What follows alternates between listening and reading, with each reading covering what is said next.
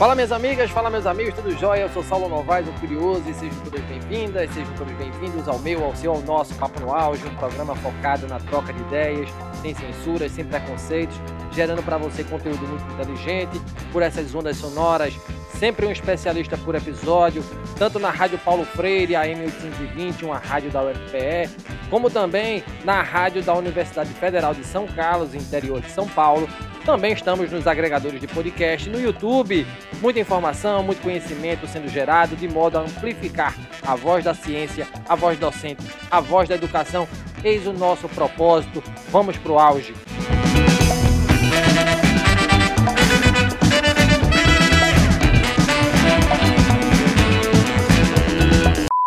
O termo inovação aberta está em alta e propõe, segundo os pilares que lhe dão sustentação, uma verdadeira ruptura cultural no chão das instituições, de modo a se livrar de práticas que enclausuram ideias e processos corporativos. O foco é expansão, feita a muitas cabeças unidas. Afinal, como diz o autor do termo inovação aberta, o estrategista Henry Chesbrough, nenhuma inovação acontece de forma independente por mais capaz ou grande que seja uma organização, ela por conta própria não poderia inovar de forma eficaz. E buscando robustecer a inteligência coletiva, ampliar horizontes, reunimos grandes nomes no Papo no Auge de hoje. Comigo na bancada, Raquel Rezende, vice-presidenta da Rede Mineira de Inovação e diretora da RR Inova, consultoria voltada para empresas privadas e públicas na estruturação de programas e ambientes de inovação. Comigo também, Genésio Gomes, docente na Universidade de Pernambuco, professor de empreendedorismo, idealizador do Células Empreendedoras e embaixador da Campus Party, maior evento de tecnologia do mundo. O professor Genésio já esteve na primeira e na segunda temporadas do Papo no Auge, episódios 19 e 42, respectivamente, falando sobre futuro da educação e sobre educadores apreendedores. Dois grandes profissionais e que honra receber vocês para discutir um tema em alta. Inicialmente, dou a palavra à professora Raquel Rezende. Quem é Raquel Rezende? O que faz Raquel Rezende? Mais uma vez, seja bem-vinda, professora Raquel. Um prazer estar aqui com vocês. E viu, Saulo, muito obrigado pelo convite. Professor Genésio, depois eu vou contar como é que eu conheci o professor. Veio parar aqui no Triângulo Mineiro, onde eu estou. Estou falando de Uberaba, Minas. É aqui, não sei se vocês conhecem Minas Gerais, mas o Triângulo Mineiro é uma reunião, é uma região muito especial é, do Brasil. Ô Saulo, quem, o que, que eu faço? Quem sou eu? Nossa, já chega já com essa pergunta assim, mas vamos lá. Eu sou uma mineira de Uberaba, que, como disse o professor Genésio, estou aqui só recebendo carta, né? Porque agora estou correndo aí o Brasil todo, especialmente aqui na minha região, doida para ir para Joinville e também para Recife, viu? Aguardando convites, tá? Para a gente poder fazer alguma coisa juntos. Mas, enfim, eu sou uma pessoa apaixonada por inovação. E desde sempre, a minha carreira todinha é, profissional foi focada em empreendedorismo e inovação. Eu sou formada em administração de empresas, antes disso eu fiz zootecnia, que eu venho de uma família de produtores rurais, mas meu negócio é empreendedorismo e inovação, então fui fazer administração, MBA em marketing, mestrado em inovação tecnológica, e profissionalmente me apaixonei pela, pelos ambientes de inovação, então, fui gerente da primeira incubadora de empresas de base tecnológica aqui da minha cidade, uma das primeiras é, da região. Depois, gestora do Parque Tecnológico da, da, daqui de Uberaba também, foi um projeto aí de oito anos de implementação. E ao longo de todo esse, esse, esse tempo todo, mais de 20 anos, professora universitária das disciplinas de empreendedorismo, inovação e outras na área, na área da gestão, com um, uma paixão especial por ver as pessoas tirarem ideias do papel e por fazer pontes, que foi uma coisa que foi falada aqui logo no começo da, do nosso papo. Sempre gostei de apresentar A para B, sempre gostei de fazer pontes, e aí nesse mundo tão colaborativo que a gente vive hoje, né, fazer pontes é essencial. Então, eu acho que é por aí.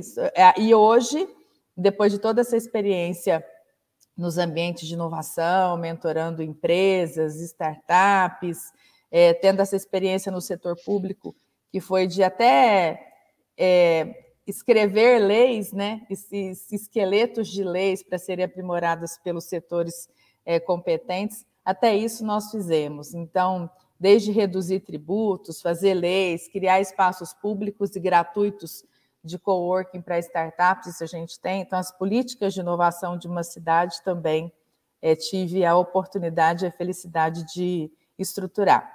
E aí, toda essa experiência, Saulo professor Genésio, geraram demandas, e hoje eu atendo por meio da minha empresa, que eu montei com alguns parceiros, alguns amigos né, de jornada, para a gente atender tanto o setor privado como o setor público, e inclusive também o meio acadêmico. Então, estamos aí correndo o Brasil, levando inovação para os quatro cantos do Brasil. Sensacional, Raquel, sensacional. E sem perder o fio da bola, né? Professor Genésio, quem é o professor Genésio? Né? Eu sei que pouca gente não conhece o professor Genésio. Né? O cara, ele é o bico, né? ele está em tudo quanto é canto.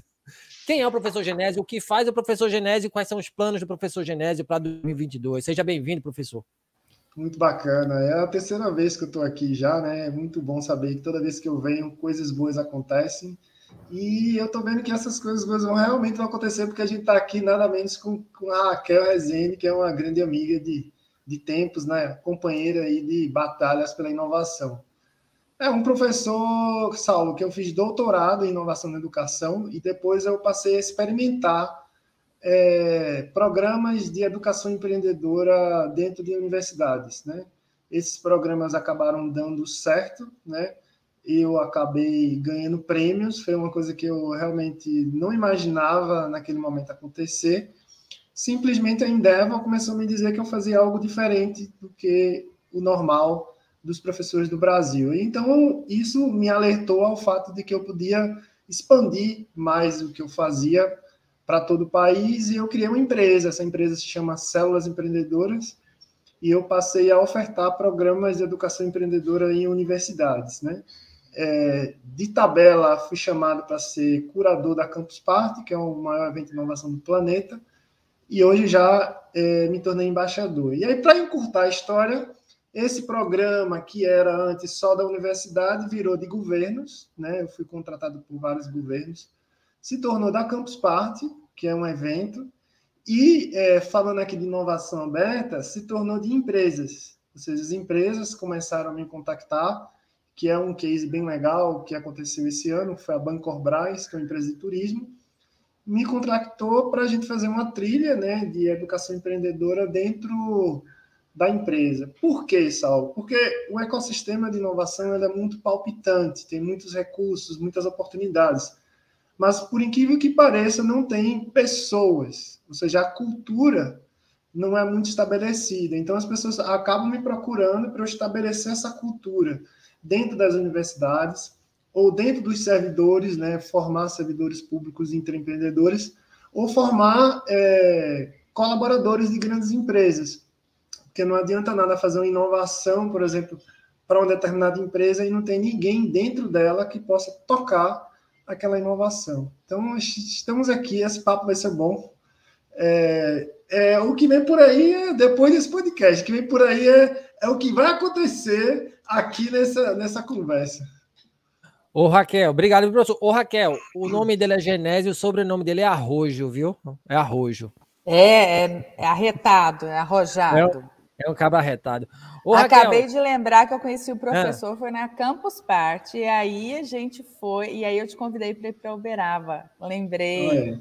Foi lá, lembrei. Olha, olha o que uma Campus Party não faz, essa conexão. Tá vendo? Foi lá, foi na Campus Party. É. E o Saulo agora é meu mentor na Campus Party, organiza comigo as maratonas na campus, então está aqui é, já fica o convite, Raquel, para você estar com a gente na Campus Goiás e na Campus São Paulo, se quiser, junho e julho. Nossa, eu tô, eu tô agora que a gente está mais liberado para poder sair presencialmente, né? Foram dois anos de só remoto, remoto. Eu tô com saudade dos eventos. Tantas conexões acontecem nesses eventos, é tão importante a gente estar neles, né? A gente fazer isso. Então, já faça o convite que eu já aceitei, tá? Muito bem, muito bem. Ô Raquel, e agora a gente entrando agora no mote, né, no tema da nossa conversa, é, hoje o mantra é falar de e sobre inovação nas empresas, nas instituições de ensino, nos governos, incrementando. Discutem-se modelos de inovação aberta, tema do nosso debate hoje, e inovação fechada. Afinal, Raquel Rezende, qual é a diferença entre esses modelos? O que viria a ser Open Innovation, inovação aberta, e mais uma vez, né, bem-vinda aí ao Papo no Auge. Pois é, não, eu estou super feliz de a gente estar aqui, já esperando o que, que vai rolar depois desse podcast, tá? Papo no auge. Aliás, adorei o nome, viu, professor Sal? Bom, vamos lá.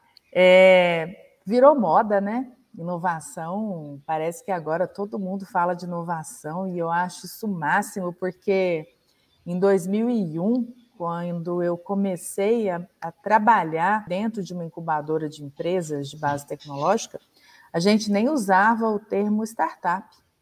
A gente falava empresa pré-incubada, empresa incubada, que foram os primeiros ambientes de inovação que a gente teve contato, com os quais a gente teve contato, né? Os parques tecnológicos estavam começando a se estruturar, estava tava muito no começo. Eu sei que eu fui ouvir a falar de startup, por exemplo, bem depois que a gente começou a trabalhar na incubadora. E naquela época, a gente já tinha essa bandeira de fazer coisas junto com as empresas, né? As universidades junto com as empresas, é, o governo fazer alguma coisa colaborativa com as universidades, pouquíssimo se fazia com as empresas. E aí começou-se, então, a, a gente falar de inovação aberta. E você me perguntou qual é a diferença desses dois modelos. Então, vamos lá. Na prática, para quem está nos assistindo, nos ouvindo aqui, quando a gente tem a possibilidade, vou falar do ponto de vista de cada um dos atores da, da, do que a gente chama de tríplice hélice. Vou falar como empresa primeiro, tá? Então, a empresa tem lá seus funcionários, seus empregados, seu corpo diretor, e todas as decisões estratégicas e tudo que ela vai fazer, todas as decisões que ela vai tomar, os caminhos que ela vai seguir, ela decide internamente. Então, ela, se ela vai desenvolver um produto, ela está desenvolvendo com aquele corpo de diretores e de funcionários dela, né? Isso não é inovação aberta, tá? Quando ela tem e se abre para a possibilidade de trazer gente de fora, seja um pesquisador visitante, seja a comunidade de startups com as quais ela vai se relacionar, com a qual ela vai se relacionar, seja, sejam profissionais externos, sejam algum especialista em alguma área, enfim, quando ela sai da porta, dos muros dela e vai trazer ideias de fora, trazer gente de fora para pensar o negócio dela, o produto dela, o serviço dela. E aí tem vários mecanismos e várias maneiras de você fazer é, isso acontecer de, de fato, aí a gente está falando de um processo de inovação aberto. Então, é quando tem, vamos usar, a abertura para algo que vem de fora. E se eu estou falando de um governo, por exemplo, que quer fazer um programa de inovação aberta, eu nada mais estou dizendo do que o governo pedir ajuda, falar: olha, eu quero desenvolver isso, não quero fazer isso sozinho, eu quero fazer isso junto com vocês seja com a universidade, seja com empresas, seja com quem detém algum conhecimento ou uma tecnologia. Quando a gente fala de inovação aberta para dentro da universidade, é também isso, é a universidade também se abrir e desenvolver coisas de forma colaborativa, trabalhando juntos, colaborar, trabalhar junto. Então, a inovação aberta, na sua essência, é quando ela acontece de forma colaborativa, em que uma empresa, uma universidade ou um governo se abre a possibilidade de trazer mentes de fora, gente de fora, que vai fazer esse processo em conjunto. Ao contrário do que não é inovação aberta, né? que é quando a pessoa faz só ali naquela bolha dela e não, não tem interação externa. Na prática, é isso. Muito bem, minha amiga, muito bem. Professor Genésio, o senhor falou, né? Citou aí a educação, o senhor, professor, que já tem anos de trajetória na educação, é, e aproveitando o mote, né? A fala de Raquel, a fala balizada dela, é, como é que a gente aplica esse modelo de inovação aberta, por exemplo, professor, nas instituições de ensino? É, Saulo, bem, Raquel explicou muito bem. Quando você abre o seu processo de inovação, porque a inteligência coletiva, vamos dizer assim, você aumenta o nível de inteligência. Parece óbvio, mas que se você pegar a própria academia, a maioria das pessoas não fazem isso, né? A maioria das pessoas tendem a, a colocar a inovação é, muito co-criada por um grupo de três pessoas no máximo, né? E o, o, grupo antagônico, quer dizer, outros professores que podiam participar, se tornam inimigos, né? Se tornam concorrentes e cria uma briga de egos. Eu estou falando assim de uma forma genérica, só para relatar, né? Mas claro que muitos outros casos bons existem também nas universidades que você vê por aí. Então, quando você começa a trabalhar uma inteligência mais coletiva, mais colaborativa, fazendo com que muitos atores é, dentro e fora da universidade passam a contribuir com o processo inovativo, automaticamente você está trabalhando em inovação aberta. Então, células empreendedoras, por exemplo, é mesmo sem eu usar o nome, mas eu vi que eu uso inovação aberta já faz quase 12 anos, porque eu colocava os professores junto com os alunos é, junto com empresas de fora para resolver problemas da sociedade ou das próprias empresas. Então, lógico que o nível de inteligência nisso, coletiva, é muito maior, né?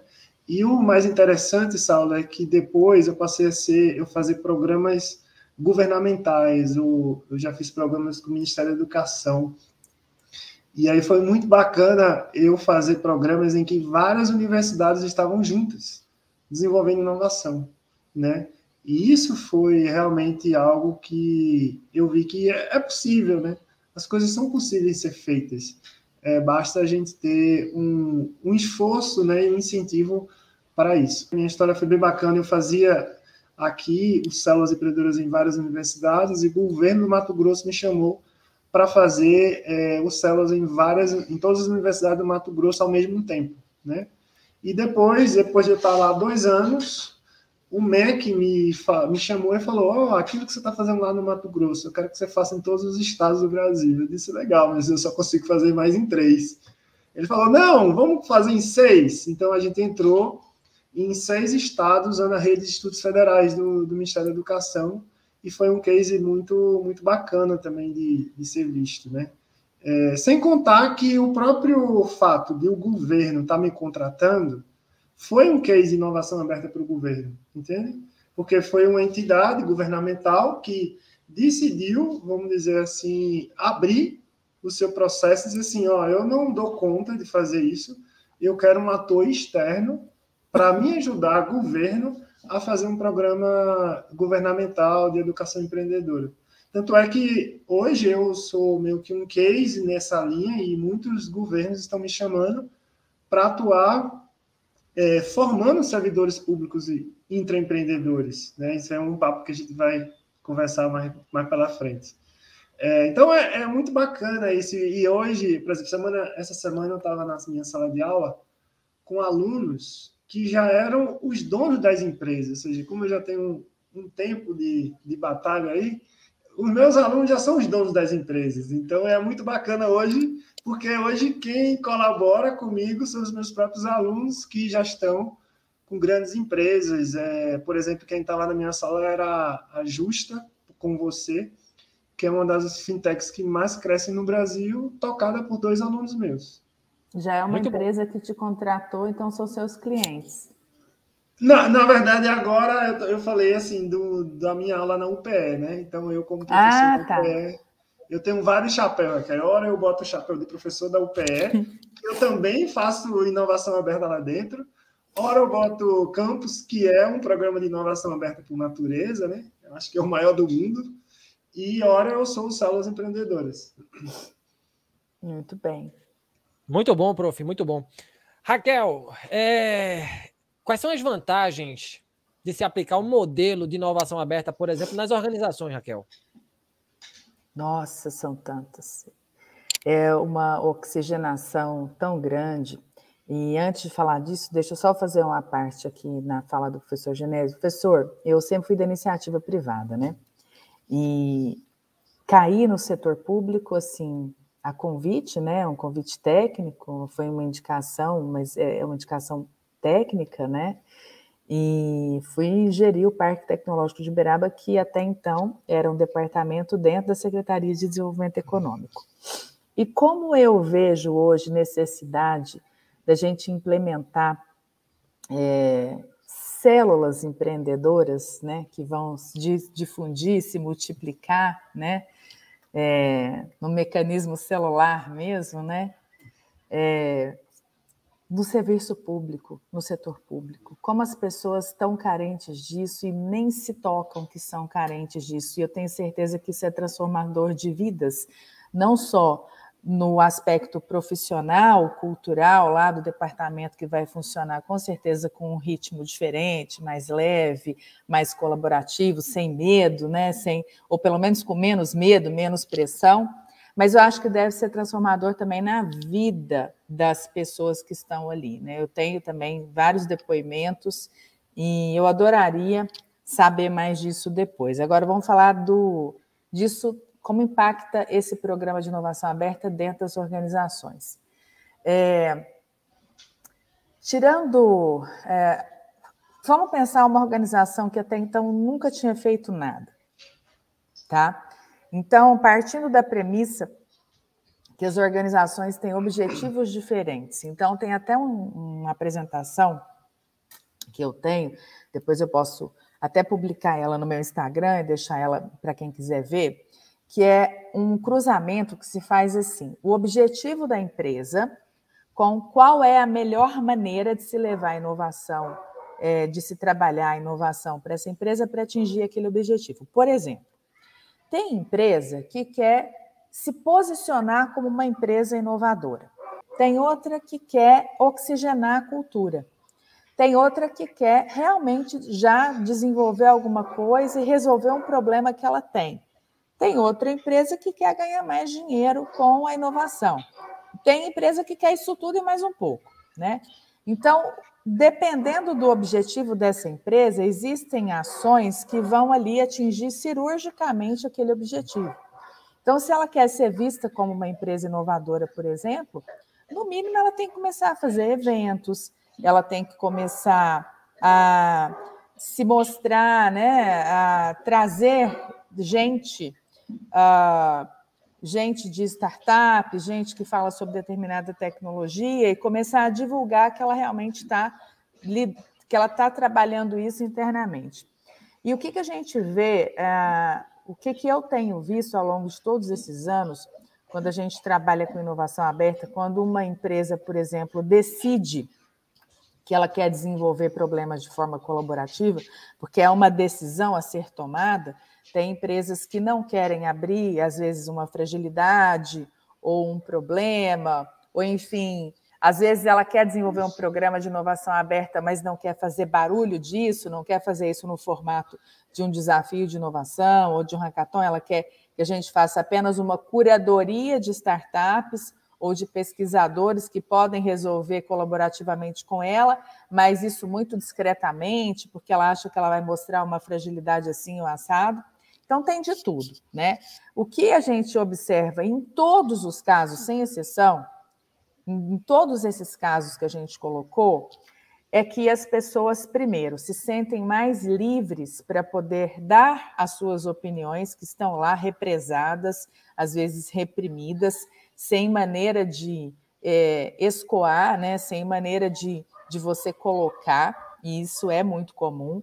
Tem muita gente boa em chão de fábrica, muita gente boa em linha de produção, muita gente boa ali na, na terceira, na, na segunda, terceira frente de atuação, não ali na frente na, na diretoria, mas ali, né, ah, em, cargos é, mais longe ali da alta cúpula, com muita ideia boa, com ideias revolucionárias. E essas pessoas não têm como dar vazão. Outra, é, outro benefício que a gente vê é a questão da cultura mesmo de colaboração. Tá? Ah, os funcionários das empresas ficam mais dispostos a ajudar os outros departamentos, o seu próprio departamento, porque a gente sabe que existe um certo corporativismo né, entre um departamento e outro, dependendo do porte da empresa.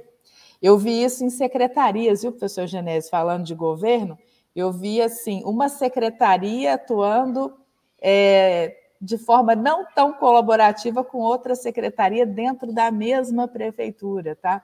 Eu não conto a cidade, não, mas foram várias, tá bom? É, então, assim, eles se sentem mais aptos a colaborar entre si e entre os departamentos. E, por fim, eu acho que um programa de inovação aberta, ele traz um gás novo, sabe? Uma oxigenação, porque é tão bom quando vem gente de fora, às vezes validar uma coisa que a gente já queria ter feito há muito tempo, mas não é, como é que é? Em, é santo de casa não faz milagre, não tem um negócio assim? Então, é, essa oxigenação que as pessoas trazem é muito boa, porque quando você está dentro de um processo é, corporativo, de inovação, você às vezes não enxerga as coisas é, tão é, claramente ou de um ângulo diferente que uma pessoa que vem de fora vai enxergar e vai colocar. Então, eu acho que são três coisas: a questão da colaboração, que se torna mais é, presente, a questão da oxigenação, que você vai trazer ideias novas, e a questão da liberdade de, de, expressão. Eu acho que as pessoas ficam mais corajosas para poder expressar suas opiniões. É o que eu vivo, tá? Eu estou falando isso de vivência, tá? Em geral. Gostei disso. Deixa eu dar um... Pode falar, professor. Deixa eu dar um exemplo, um exemplo bem claro. A Bancorbras né, nos procurou para a gente contribuir no processo de inovação aberta deles. E, o interessante é, é, ver que a Bancorbras queria ouvir novas ideias do, do futuro do turismo, né? E, e não, não, necessariamente eles queriam, vamos dizer assim, desenvolver ou acelerar a startup. Eles podiam só querer a ideia e comprar uma nova startup que tenha aquela ideia, entendeu? Então, a gente é, colocou 150 colaboradores da própria Bancorbras, mais uns 10 é, especialistas nossos, dos células de vários lugares do Brasil, e aí, juntos aí, uns 160, juntando com os diretores da Bancobras, vamos estar umas 200 pessoas, é, criando o futuro da Bancobras. Veja que, que bacana, né? E todos os 10 projetos que, que saíram, né, no final desse negócio, a diretoria da Bancobras aprovou é, dar continuidade a isso. Agora, resta saber se eles vão contratar uma startup que já faz aquela, aquela ideia, comprar uma startup que ele já faz aquela ideia ou desenvolver o próprio produto internamente. Veja que, só dando um exemplo real, né, prático de, dessa exemplificação do que Raquel falou. Bacana. Eu, eu posso até contar uma história, Sal, é, rapidinha. É uma, uma grande empresa do setor de telecom aqui da minha região tem um projeto que é uma mostra de inovação que acontece todo ano e os funcionários são convidados a desenvolverem coisas que vão ou fazer alguma coisa ficar mais barata, ou mais rápida, ou mais eficiente, enfim, uma melhoria ou algo novo de alguma coisa relacionada a essa empresa, né? É, e aí essa eu, eu estive presente em vários anos, né? Ela é anual. E numa dessas eu estava assistindo a mostra e teve um do a empresa são vários grupos, tem tem o grupo agro, tem o grupo de turismo, tem o grupo de telecom, de rede, e aí eles elegem as melhores ideias de cada departamento e essas vão para a mostra. E os funcionários são estimulados, tem horário para fazer, eles eles, os, os chefes liberam os funcionários em determinados horários para trabalhar no projeto, enfim. E aí eu estava lá na final, onde foi anunciado o grande vencedor, e eu estava uhum. atrás de um grupo dos diretores, altíssima cúpula dessa, dessa empresa. E aí, na hora de anunciar o vencedor, que foi era uma embalagem de óleo de cozinha de um dos grupos dessa empresa de telecom e chamava era era embalagem PET, né? Só que eles tinham desenvolvido uma embalagem PET com menos plástico, era mais fininha, fazia o serviço dela de embalar e armazenar correto, mas gastava menos plástico, então era, ela era sustentável ficava mais barata no custo de produção, mas infinitamente mais barata e muito mais sustentável, né? E aí ela ganhou. E até eu me lembro que a música da final foi Olha o pet, olha o pet, olha o pet. E aí, na hora que anunciou o, o vencedor, eu estava atrás desses dois diretores top, assim, altíssima cúpula conversando. E eu falei assim, vou ver o que, que eles vão falar, né? Porque era uma amiga minha que estava no grupo que ganhou, e eu fiquei lá, assim, querendo escutar o que eles iam falar. E eles falaram assim: você viu que, é, que o grupo ganhou? Pois é, agora, rapaz, o, o fulano, né, que é o gerente do departamento, me contou que a turma lá, está tão animada que o clima mudou que os funcionários, os colaboradores estão numa vibe, outra vibe, estão animados. E aí, agora que eles foram para a final, agora eles estão querendo ter ideia de tudo quanto é coisa. Então, assim, que eles agora só querem saber de ter ideias novas e que o clima lá é outro, que mudou e que o negócio está bombando. E aí eu falei, tá vendo? Você estimula, eu chego até a arrepiar, você estimula a, o funcionário, o colaborador, a dar ideias. Ele deixa de ser só um executor das coisas, né? Ele deixa de ser só braço dentro da empresa. E ele passa a pensar também e ver a ideia dele valorizada. E aí tem, tem tanta história assim para contar. Uma hora eu conto uma outra que foi muito bacana de uma multinacional gigante assim que ah essa eu vou contar que, que o, o rapaz ele tinha uma chave que eles trabalhavam com profundidade, né? É, é, minas, né? Profundas. Então, você descia 40, 60 metros e tal. E aí eu sei que tinha uma chave que quando é, não caía energia, alguma coisa, você tinha que achar essa chave correndo, encaixar no quadro de força, girar, e aí é, para voltar demorava-se horas e era um prejuízo. Tinha gente que ficava lá, esperando a, a chave voltar para poder subir. Eu não sei detalhes técnicos, mas a única coisa que eu sei é que essa chave sumia toda hora. Era a única chave para o departamento inteiro e ela sumia toda hora. Até que um funcionário, num desses eventos de mostra de melhorias e tal, nem era de inovação, mas de melhoria, né, alguma coisa que pudesse ser melhorada, teve uma ideia tão absurda de simples, que foi fazer aquilo que a gente vê em garagem, desenhou o lugar da chave na parede, botou um prego e a chave ficava lá. O problema era não ter o lugar para guardar a chave, ficava na mesa do diretor e aí alguém carregava, não devolvia para o lugar. Então, você olhava para a parede, aquele prego e o desenho, ela não estava lá, alguém ia atrás de colocar ela lá. Então, nunca mais demorou-se para achar a chave. E essa é uma das muitas histórias que a gente tem, porque esse funcionário ganhou o primeiro lugar numa mostra de uma multinacional, funcionário de chão de fábrica, e agora esse funcionário, na hora que ganhou o prêmio, eu estava na bancada de jurados, ganhou o prêmio, ganhou de diretor com planilha de custos, não sei das quantas, ganhou o primeiro lugar porque realmente era um problema terrível e gerava prejuízo, sem falar de, de prejuízo emocional para as pessoas que ficavam lá embaixo esperando. E esse funcionário chorando, emocionadíssimo, falou assim: agora todo dia eu quero acordar com uma boa ideia para minha empresa. Então, assim, é demais. Então, é, acho que esse é o que a inovação aberta faz, né? Pois aí, é, era bom, né, que a gente tivesse sempre esse motorzinho, né, esse motorzinho aí de inovação nas organizações, né, o espaço para a gente experimentar, né, trazer coisas diferentes, sair um pouco do nosso quadrado. Ô, professor Genésio, falando agora de governo, né, o senhor aí já é, é servidor público já há algum tempo, já sabe muito bem o peso da burocracia, embora ela seja necessária porque racionaliza e não personaliza processos, em tese, a burocracia muitas vezes ela é em barreira à inovação na gestão pública. Como é que o modelo de inovação aberta ecoa no serviço público, né? Como é que a gente pode abrir frentes mais inovadoras, pensando aí no incremento dos processos de gestão da coisa pública? É um gente as perguntas difíceis dele, né, Raquel? Mas a, tudo começou, Saulo, primeiro, porque eu sou servidor público. E eu criei o Células. Já começou por aí, né? No caso, eu tive que deixar de ser dedicação exclusiva para poder ter, ter a minha empresa. É, depois, governos passaram a me contratar. Então, assim, é, e, e o mais interessante é que eu gosto dessa filosofia de contar histórias porque retrata bem o, né, o que acontece no dia a dia.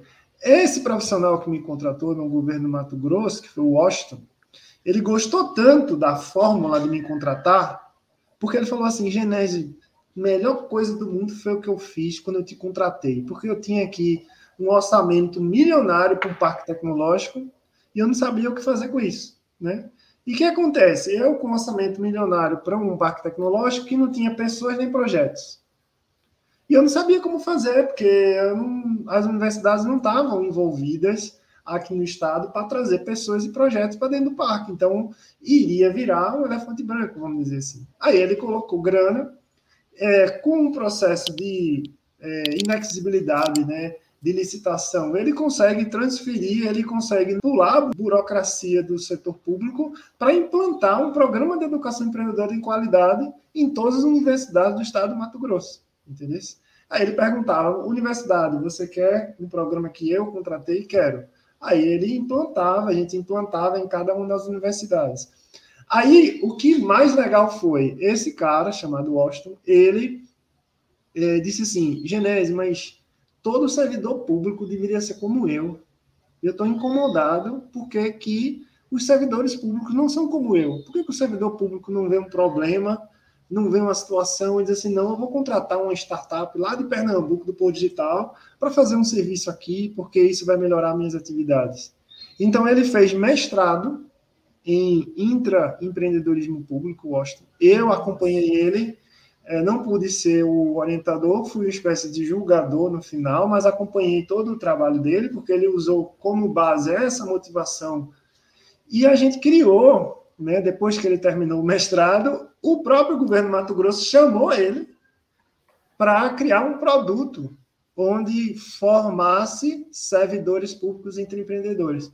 Aí foi disso que surgiu esse programa que eu, que eu falei, onde a gente montou um programa para formar 30 mil servidores né, públicos do Estado. E está num processo de de, é, vamos dizer assim, licitação, ele está vendo também outras propostas, mas o mais interessante é que outros estados já me procuraram também para fazer esse tipo de, de ação, ou seja, é algo real, né? É algo que existe uma, uma latente é, necessidade da gente ter servidores, porque o, o, eu vejo, sabe, o futuro de um servidor público como eu, ou sou servidor público, é o empreendedorismo. Né? Porque se a gente ficar só no salário, por mais que um salário servidor seja bom, por mais que a gente tenha aposentadoria, mas é um teto. Né? Quando eu olho assim e entra assim, ah, você é dedicação exclusiva, para mim é um teto. Para mim é um limite é. na minha vida, entendeu? E qualquer que seja o limite, mesmo que eu esteja ganhando bem, que no caso não é tão bem assim, mas imagine assim, é um teto dê um teto para alguém, isso é muito ruim. Isso é muito desvalorizante para você. Então, se você pode ser um intraempreendedor, isso cresce o número de oportunidades para você. Vou dar só uma, Saulo. Eu entrei como investidor anjo de, um, de uma startup de uns alunos meus de fabricação de plásticos biodegradáveis. Então, como eu ajudei eles desde o começo, eu entrei só com 2%. Né?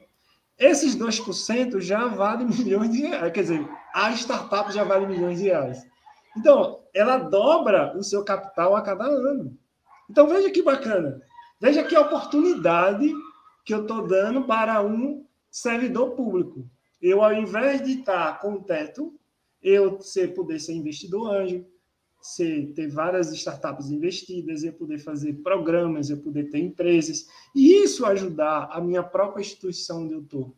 Cara, isso é um modelo, para mim, o futuro do servidor público. A gente precisa melhorar muitas amarras? Precisa. Mas eu acho que isso é um caminho. Né? A lei da inovação chegou, muitas oportunidades chegaram para tirar um pouco de regras para que a gente possa ter mais profissionais inovadores, né? É, esses meus alunos, só para terminar a história aqui, esses meus alunos que foram na minha sala semana passada, a Justa, eles saíram da empresa que eles estavam antes, porque eles davam ideias ao diretor e o diretor não atendia as ideias deles. Aí eles tiveram que sair da empresa para criar outra. E vejam onde é que eles estão hoje. Então, imagina se a gente forma, seja no serviço público, seja nas empresas, né, uma cultura onde as pessoas podem dar ideias e vão crescendo dentro das empresas a ponto de se tornar até sócio das empresas. Né? E crescer com elas. A Justa, que a empresa deles, eles têm essa política. Um colaborador pode se tornar sócio, justamente pela dor que eles sentiram né, antes. Então, é, eu acredito muito nesse modelo. Agora, a gente está aqui, eu, você, Raquel, para quebrar a cultura. E toda pessoa que tenta quebrar a cultura vai levar porrada. Então, é o nosso dever na Terra, né? É, nessa geração, mas é a nossa missão, eu acho, né? Entendeu? Para que uma nova geração de pessoas é, se beneficie mais das, das coisas que a gente faz. Eu, eu acho que essa é a parte mais parte... gostosa. Essa é. é. a parte mais gostosa, eu acho. Ô, Saulo, deixa eu fazer uma parte aqui nesse, nesse teto que o professor falou. É, durante a, a, o auge né, da pandemia, eu, eu posso falar assim, é, que, que acabou, porque não acabou, né? Mas a gente teve um período ali mais crítico, né? Especialmente no, nos primeiros meses, né? E aí, alguns servidores públicos é, que estavam em home office encontraram também uma maneira de fazer alguma atividade empreendedora. Professor Genésio, teve uma colega servidora é, que começou a fazer pizza com o namorado à noite. É, e tá assim, felicíssima. E aí eu vou te contar uma história. Ela, o atendimento dela na secretaria mudou, melhorou. Então eu acho que quando, quando vou falar do servidor público, tá? Quando o servidor público começa a empreender e começa a ver a dor de, de atender, né? E, e a, ele começa a passar para o outro lado também, porque ele vai lidar com o fornecedor, ele vai, enfim, ele começa a ter dores que ele não tinha, ele começa a se colocar no lugar de quem está lá do outro lado do balcão também para ser atendido. E a postura desse servidor público, ela muda, ele melhora como servidor público. E eu imagino que, e tenho certeza que isso também acontece no mundo privado, no mundo acadêmico. Então, eu me lembro quando a gente fez em Pretec, a gente estudava as características de comportamento empreendedor, né? As 10 CCS, né? E aí a gente acaba se desenvolvendo mais naquelas características. Então, é, vou falar como uma professora de empreendedorismo durante quase 15 anos, né, que fui, eu tinha absoluta certeza que os meus alunos saíam melhores do que entraram depois de ter experimentado na prática, desenvolver um negócio e ganhar dinheiro com ele de verdade, né? Porque o desafio da sala de aula era esse. Então, nossa, eu fico encantada com isso, viu? Eu queria só fazer esse registro aí, tá? Da Muito Dani bom. com as pizzas.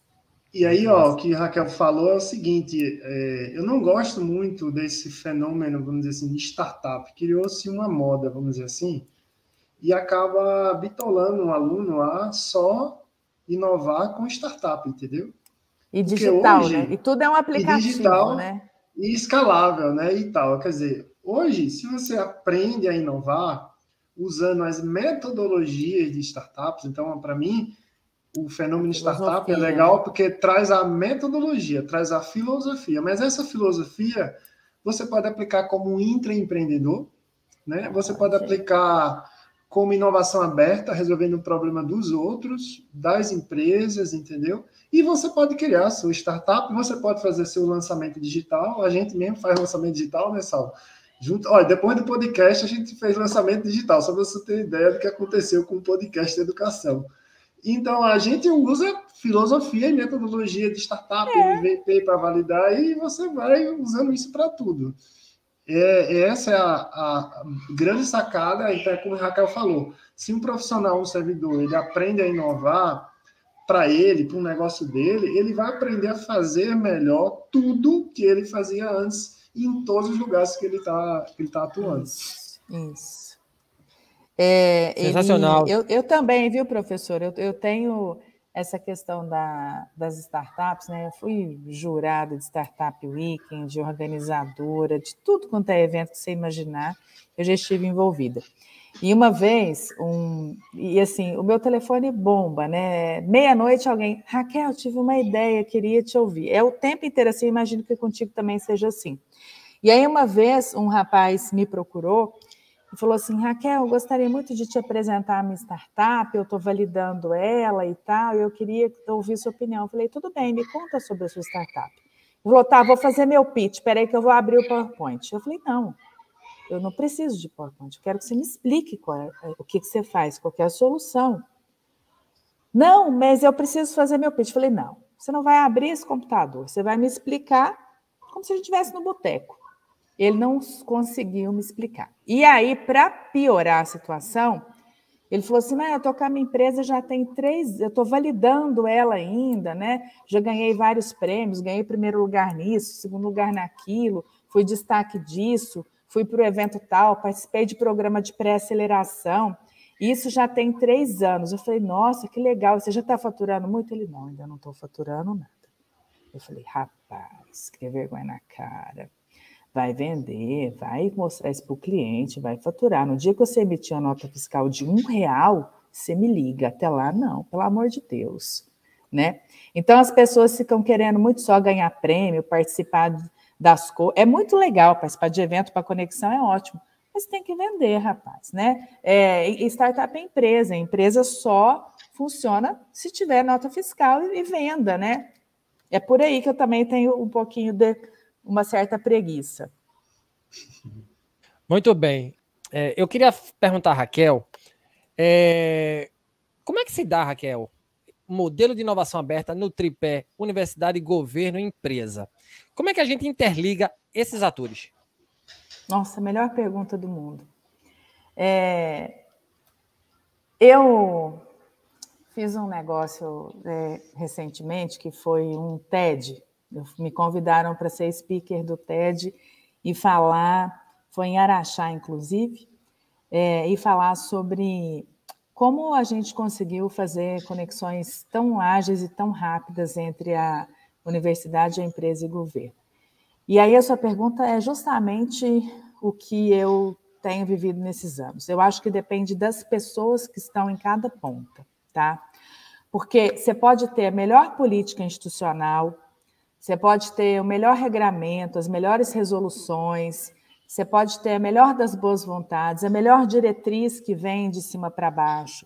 Mas se você não tiver pessoas apaixonadas em cada ponte, e infelizmente ainda é assim, porque não é uma coisa que está intrínseca em todos os colaboradores, está em alguns, não em todos. É lógico que, por exemplo, quando o professor Genésio traz um programa desse, você democratiza essa essa vibe, mas até então está em um, está em outro, né? Então ela se dá a partir do momento que você tem pessoas com vontade e poder de decisão para fazer. Então, é, vou terminar contando uma história, obviamente. Você tem um dia, estou lá no Parque Tecnológico, sou o quê? Um agente do governo, certo? Estou lá na minha cadeira trabalhando no meu escritório lá, aqui em Uberaba. Aí recebo o presidente da Câmara de Dirigentes Logis, Logistas, Fúvio Ferreira. Raquel, quero fazer um hackathon na CDL e quero desenvolver uma solução para a ponta, para a loja, né? Para a ponta lá, para a loja, para o lojista, para o meu associado. Como é que eu faço? Aí então eu tenho a empresa sentada na outra cadeira na minha frente presencialmente. Aí eu pego o telefone, ligo para a professora Daniela Orbolato, do Instituto Federal do Triângulo Mineiro. Professora Daniela, estou com o Fulvio Ferreira aqui querendo fazer um hackathon. Você topa? Topou na hora. Ah, como é que faz? Eu falei, vem cá, que ele está aqui. A Daniela ficava no Instituto Federal, que era só atravessar a rua. É uma vantagem da gente estar no Parque Tecnológico também. Daniela chegou para a reunião e aí eu me vi na sala com o Fúvio, a Daniela e eu, empresa, governo e academia. em poucos dias, a gente fez um hackathon na CDL. O que que fez isso acontecer e o que que fez isso acontecer tão rápido? Pessoas. Então, foi a minha disponibilidade de pegar o telefone e ligar para a Daniela, porque eu podia ter falado assim, Fúvio, faz um e-mail, faz um memorando que eu vou mandar para o reitora e não sei das quantas, né? Ou então o Fúvio podia ter feito assim, é, manda um e-mail, liga, né? Tornar a coisa um pouco mais burocrática e tal.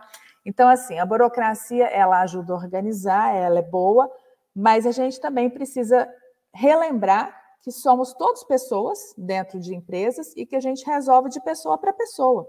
A burocracia está ali para nos ajudar. Antes disso, é, sou eu com você, com o professor Genésio, com a Daniela, com o Fúvio. Então, rapidamente, nós, pessoas, resolvemos isso. E aí, depois, a gente botou a burocracia para trabalhar a nosso favor. Mas, como se dá? Respondendo por meio de pessoas que queiram fazer a melhor resposta, né? Sensacional. Sensacional. É, professor Genésio, e para a gente findar o nosso grande papo, assim, e a nossa grande interação e esse conjunto espetacular de pessoas, é, por que, que é importante que governos, empresas e universidades deem mais ênfase à adoção de estratégias de inovação aberta, né? Qual é o impacto social quando se juntam esses atores, professor Genésio? É, é, gigante, né? Porque primeiro existe uma mudança de cultura. Se você muda a cultura do lugar, é, é inimaginável o que pode acontecer, né? Porque não é só as ideias que vão surgir de um hackathon. Aquilo é, é o que é tangível naquele momento, né?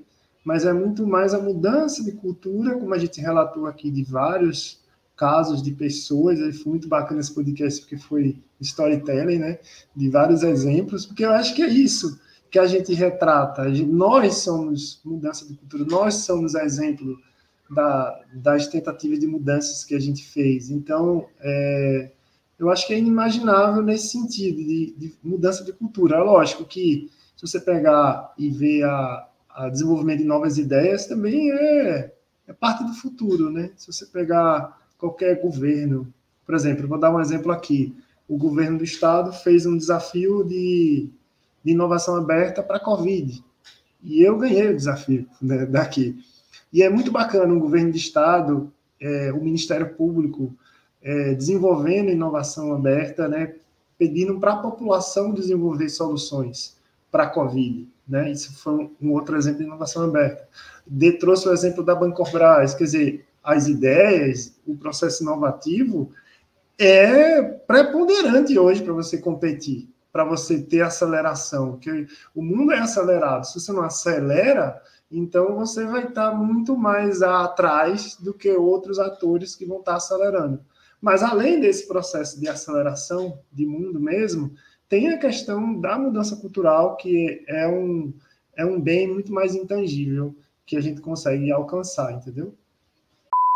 E chegamos ao fim do Papo no Auge de hoje. Inovação aberta, interação entre universidade, governo e empresas em nosso debate, com dois gigantescos personagens: Raquel Rezende, vice-presidenta da Rede Mineira de Inovação, experiência de mais de 20 anos no planejamento, implantação e operação de ambientes de inovação, na interação universidade, empresa e governo, e o professor Genésio Arrojo Gomes, docente da Universidade de Pernambuco, doutor em ciência da computação, idealizador do Células Empreendedoras, dois excelentes contadores de histórias. É, Raquel, muito bom te conhecer, gratidão demais por partilhar conosco seu conhecimento, sua experiência, né? suas considerações finais, Raquel. Nossa, eu, eu também adorei, tá? É o primeiro podcast remoto que eu faço assim, então funciona super. Vamos fazer outros, porque tem mais um monte de história para contar. E considerações finais sobre inovação aberta. É, gente, a gente não faz nada sozinho, assim, então vamos fazer junto. Além de ser muito mais rico, o professor Genésio falou da inteligência coletiva. Então, juntos nós somos mais inteligentes que só nós, que só a gente. É, a gente tem exemplos na história de coisas colaborativas, né, que, que deram muito certo. Então, se você é empresário, está nos ouvindo, se você é um agente público, está nos ouvindo. Se você é um professor, um aluno, está nos ouvindo. É, vamos procurar fazer coisas juntos e a gente não precisa ir muito longe, não, na sua rua, no seu bairro, na sua faculdade. Tá? Então, assim, sempre tem o que fazer junto com outras pessoas. Fazer junto é mais legal. Essas são as minhas considerações finais. Valeu, Raquel. Obrigado, viu? Por, por ceder a sua Obrigada, voz pra professor gente. Genésio. E Saulo. professor Genésio, o senhor manda aqui, né? Obrigado mais uma vez, a gente é parceiraço já. Eu sou muito grato ao senhor por tudo que o senhor é, durante esse, esse tempo tem feito na minha vida, né? Eu cheguei em lugares onde eu não imaginei chegar, porque o senhor, com a sua generosidade, me proporcionou isso. Eu sou muito grato, o senhor sabe disso, né? Eu gosto muito do senhor. E mais uma vez ter o senhor aqui pedindo música pro Fantástico no nosso podcast é uma honra imensa. Eu pedi música porque é o terceiro, é, Sal?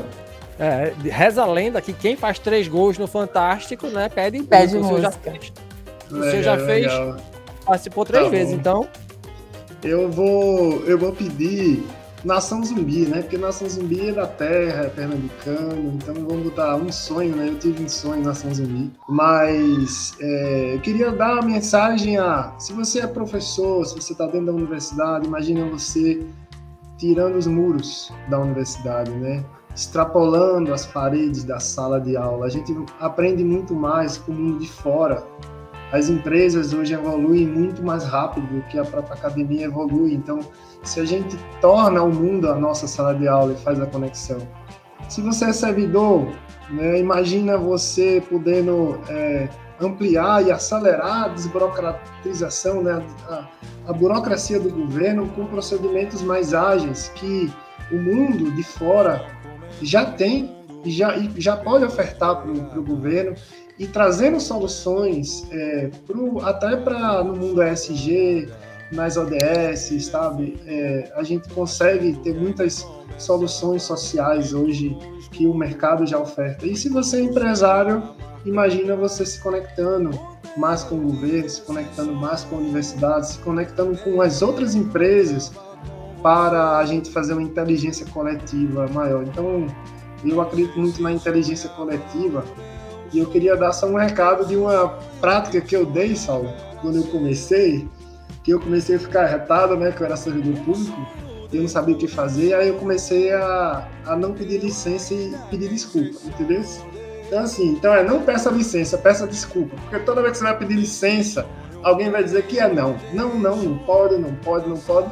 Mas beleza, eu pedi minha licença não. Se der algum problema, eu peço desculpa. Cara, isso mudou completamente a minha vida de intraempreendedor público, então fica aí o meu recado. Saulo, valeu! Tamo junto sempre. Raquel, vamos fazer muita coisa junto. Nossa, eu tô tendo mil ideias aqui, professor. E, ô Saulo, ó, adorei o convite, pode me chamar de novo. Falou que a inovação é um assunto que a gente fica aqui. Pena que a gente não tem uma cervejinha aqui tomando junto, mas vamos, vamos criar essa oportunidade também. Um grande abraço para vocês aí, adorei participar, viu? Valeu. Valeu, galera. Obrigadão, professora, obrigadão demais. Professor Genésio, tamo junto, senhor é fera, e mais uma vez gratidão por essa troca massa. E lembra vocês que nos escutam, além do Papo no Áudio estar na Rádio Paulo Freire, uma rádio da Universidade Federal de Pernambuco, e também na Rádio da UFSCar, a Universidade Federal de São Carlos. Estamos também nos agregadores de podcast no YouTube. Nos acompanhem, nos sigam, compartilhem nossos áudios. Afinal, conhecimento precisa e deve ser propagado. Não esqueçam de avaliar o nosso programa nas plataformas de áudio. Um grande abraço a todas e a todos e até o próximo episódio. Valeu!